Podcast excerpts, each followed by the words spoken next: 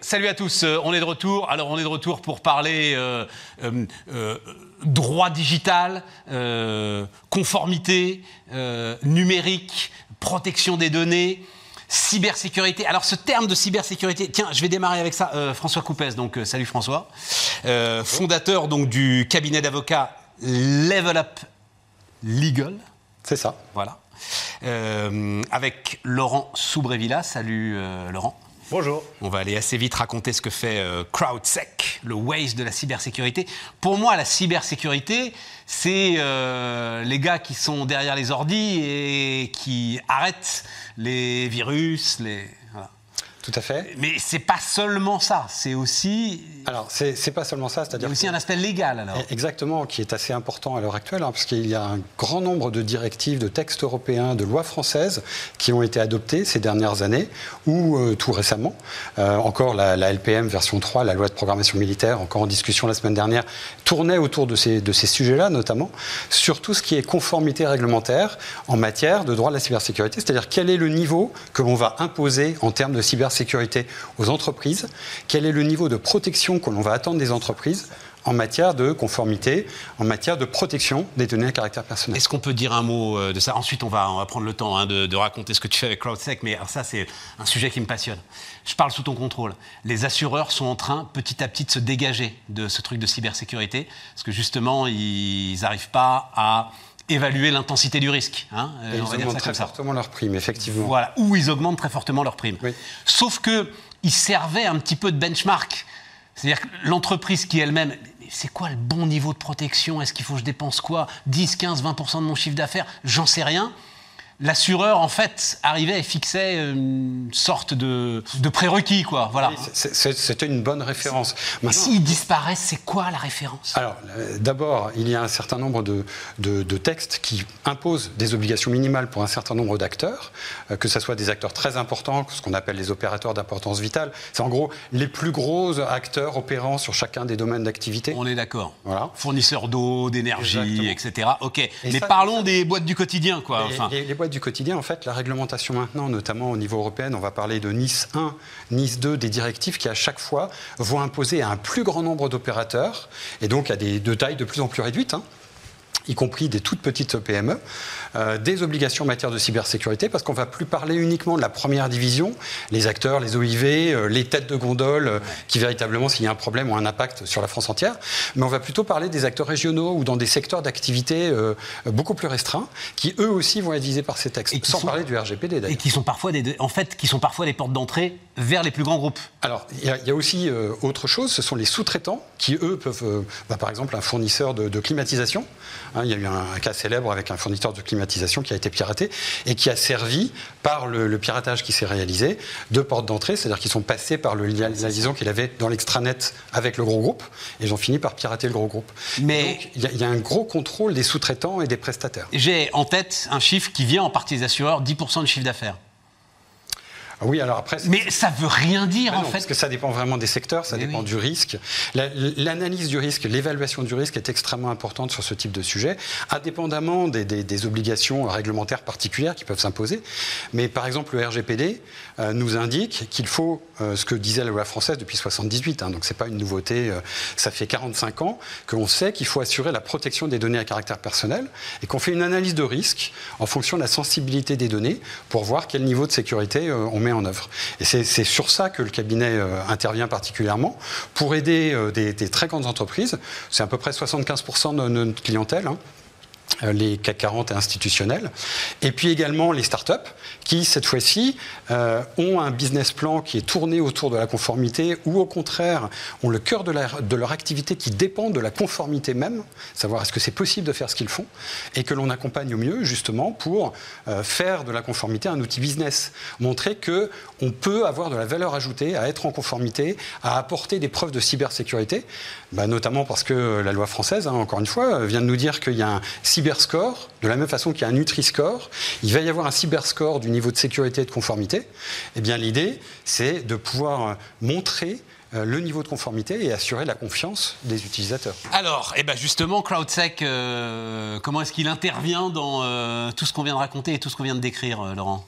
Euh, Écoutez, moi en tant que, que, que CEO de l'entreprise, euh, l'idée, la vision, ça fait pas tout. Donc il faut euh, se concentrer sur l'exécution, en tout cas c'est mon rôle. Et dans l'exécution, bah, on a la partie technique qui précède la partie marketing. Non, mais, mais d'abord il faut que tu me racontes ce que tu fais, CrowdSec, parce que le, le, Waze de la cybersécurité, j'adore ces trucs-là. Je pensais qu'on avait arrêté un petit peu, hein, le Waze de ceci, euh, eh le Google de cela. C'est tellement vrai. C'est tellement vrai, Pourquoi ah, c'est tellement vrai? Bah, Écoutez, on, on développe un outil qui est open source, gratuit et collaboratif. Donc l'idée, c'est de proposer une solution logicielle que les gens installent sur des machines qui sont, exposées sur Internet et qui vont bloquer en fait des cybermenaces et qui vont remonter en fait ces signaux euh, chez nous et nous on va les redistribuer à l'ensemble des membres de la communauté. D'accord. Donc l'idée c'est d'être plus nombreux euh, que les hackers, plus rapides qu'eux et de, voilà, proposer par la force de la communauté une réponse aux attaques. Je veux comprendre, tes, t'es plugué sur les grands logiciels de cybersécurité, c'est ça le truc? Non, c'est notre propre solution. Tes propres solutions. Ouais, on a développé une solution open source, encore une fois, donc complètement transparente. Vous pouvez la télécharger sur GitHub, regarder ce qu'il y a dedans. Il n'y a rien de caché. Vous l'installez. Gratuite? Gratuite. Euh, et vous êtes protégé. Gratuite parce que ton business, tu vas le faire avec l'ensemble des remontées? De des utilisateurs. Qui sont... Ce qu'on construit, c'est un asset technologique. C'est-à-dire que toutes les informations qu'on va remonter, les, millions d'adresses IP qu'on a déjà collectées, euh, elles permettent de filtrer en fait, euh, celles qui, on, voilà, on permet au travers d'une base de données de filtrer celles qui sont malveillantes et garantir à nos utilisateurs qu'ils euh, seront protégés en évitant de faire euh, rentrer telle ou telle euh, personne qui est cachée derrière cette adresse IP. Je vais te dire, Laurent, pardon, hein, on est là en toute franchise. Si c'est gratuit, moi, je vais me méfier. Alors, ça a été, quoi, il y a 10 ans, les premiers antivirus, etc. C'est vrai, enfin, je me souviens d'Avast, enfin, les, quand ça démarrait, tu avais des formules gratuites et à un moment, tu te disais, non, mais c'est trop important, c'est trop sérieux, il faut que je paye pour ça en fait. Ouais, ouais, mais on a des plans qui sont, euh, qui sont payants, mais qui s'adressent plus à des entreprises qui vont intégrer ça dans leur suite et qui vont s'abonner à des flux euh, de données chez nous. Et c'est ces flux-là qui vont acheter. C'est ça qui a de la valeur chez nous. On a non seulement cet asset qu'on construit pour nous, et c'est ça qui vaudra, enfin qui fera que la société vaudra très cher, mais on a également un, flux récurrent. Mais euh, alors attends, attends, attends, pourquoi qui vaudra très cher? Parce que la menace aussitôt détectée, elle disparaît, ils en une autre. C'est le principe, c'est qu'il euh, switch très rapidement, c'est comme un oignon euh, qu'on pèle, on va retirer euh, les couches. Néanmoins, il y en a beaucoup qui vont pas faire ça et qui vont garder l'adresse IP. Et de toute façon, cette adresse IP, il faut la bloquer. C'est-à-dire qu'à partir du moment où on l'a détectée et qu'on l'a qualifiée comme malveillante, tous les autres personnes dans le monde qui la voient arriver, ils savent qu'ils peuvent d'ores et déjà la bloquer. Et lorsque le hacker va se rendre compte qu'il est bloqué, bah, il se sera passé un certain nombre de temps, il va rechanger il va se refaire bloquer. Et on va, continuer comme ça. Mais comme on est plus nombreux qu'eux, on les aura à l'usure. Alors, donc, vous vous êtes associés, c'est ça euh, Non, Laurent, c'est quoi un peu le, rapport entre vous deux, justement? Bah, on s'est rencontrés euh, parce que euh, François était un, expert dans ce domaine-là, très rapidement en discutant. Et dès la genèse euh, de notre aventure, on s'est rendu compte de la valeur ajoutée qu'il pouvait apporter. C'est pour ça que je disais tout à l'heure que l'exécution, c'est super important. Il y a la partie tech, il y a la partie marketing, mais il y a la partie légale. Et c'est voilà, intégrer la conformité sur le droit des données personnelles, c'était vraiment au cœur de notre projet. Et c'est ce qui a permis que euh, les choses fonctionnent comme on, le souhaite, qu'on ait une belle traction, qu'on fasse deux énormes levées de fonds, enfin bref, que, voilà. Mais il faut m'expliquer ce que tu as fait, parce que je ne comprends pas ce que tu as fait justement dans l'histoire. Le traitement des données à caractère personnel, c'est-à-dire les adresses IP, est au cœur de la possibilité d'action de l'algorithme et des solutions mises en place euh, au niveau de, de CrowdSec. Et nous, on est intervenu euh, notamment pour les accompagner et pour les aider à bâtir leur conformité. Parce que l'adresse IP, c'est une donnée personnelle. Donc il faut faire attention à ça. Oui, mais c'est une donnée personnelle. En l'occurrence, celle, qui va, celle que tu vas détecter, qui va me pirater, c'est une donnée personnelle qui s'impose à moi. Enfin, c'est pas.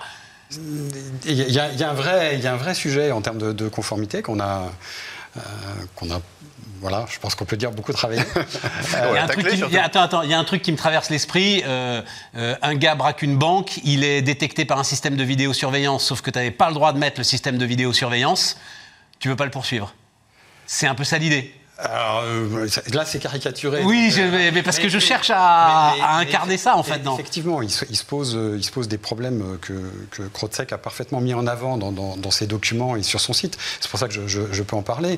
Euh, c'est notamment le fait que, bah, par exemple, dans les adresses IP qui peuvent être remontées comme étant malveillantes, il est possible qu'il y ait des IP qui ne le soient plus au bout d'un certain temps. D'accord. Et donc, il va falloir communiquer autour de la communauté, prévoir des mécanismes, ce qu'a pu prévoir Krotzek dans les différents documents et, et dans, dans tout ce- la communication de Krotzek, pour euh, encadrer ce cas-là et faire en sorte que le traitement soit licite, respectueux des droits et libertés euh, des, des uns et des autres. Oui, parce que, euh, euh, Laurent, il y a des dispositifs d'appel dans ton système si, euh, effectivement, euh, Ouais, ouais, ouais.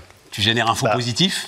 Alors, on a un algorithme qui permet d'éviter les faux positifs et on a une base de données qui, grâce à cet algorithme de consensus, garantit que tout ce qu'il y a dedans, c'est des adresses qui sont authentiquement malveillantes. Néanmoins, euh, comme le disait François, et merci parce que c'est grâce à lui qu'on a pu élaborer tous ces mécanismes, euh, une adresse IP, elle peut redevenir gentille, entre guillemets, et dans ce cas, il faut permettre aux, utilisateurs de, de qualifier ça, de, de communiquer avec nous. Donc, on a mis en place tous les mécanismes euh, qui vont bien, qui permettent de le faire.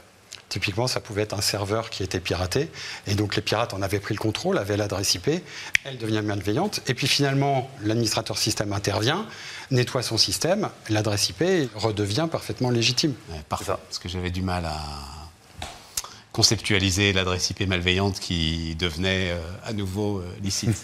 bon, c'est euh, rapidement, euh, les ambitions c'est quoi? Parce que tu dis belle valorisation, levée de fonds, etc. et tout. Aujourd'hui, tu opères sur quelle zone géographique? On est dans 184 pays différents, donc on a une- vraiment on est très très très ouais, diversifié. ouais, ouais, ouais. On a 200 000 installations à travers le monde. La boîte a 3 ans, on a levé un peu plus de 14 millions d'euros. On est sur un bon trend et on vise la licorne. Mais Voilà, pour faire simple. non mais c'est vrai. Mais euh, ça, c'est des infos qui intéressent justement. Je parlais des gros éditeurs de logiciels euh, anti-pirates, etc. Machin, on va pas les citer, mais tout le monde les connaît sur le marché. L'idée, c'est de leur vendre une partie de ton catalogue. euh, Bah, déjà, on va vendre nos propres solutions par nous-mêmes, euh, par la force marketing commerciale classique, quoi, des réseaux de partenariat. Mais l'objectif, euh, oui, à terme, c'est de, de se rapprocher d'un major, voilà, c'est ça. évidemment. On a tout dit? Formidable. Juste peut-être un, un petit mot de conclusion sur, euh, Rapide, mais rapide, rapide. sur, sur Level Up. Un cabinet d'avocats, on a été euh, cette année euh, nommé équipe montante de l'année en cybersécurité, donc en droit de la cybersécurité et en protection des données. Et donc on continue à aider d'autres entreprises, d'autres startups, mais également des grands groupes sur leur conformité en matière de, de protection des données pour montrer que bah, la conformité, c'est un atout, ça permet d'ouvrir des portes et ça permet aussi de, de valoriser lors des tours de table. C'est un trophée qui existe, ça, euh, chez les avocats. Équipe montante. Et tout à fait. Bah, c'est quand une équipe n'est pas encore de taille. euh, Mais qu'elle est montante, 50, comme son nom l'indique. mais qu'on a des très belles références, des très beaux Bon. clients et des très beaux sujets. François Coupès, donc euh, Level Up Légal, Laurent Soubré-Villa, CrowdSec qui nous accompagnait.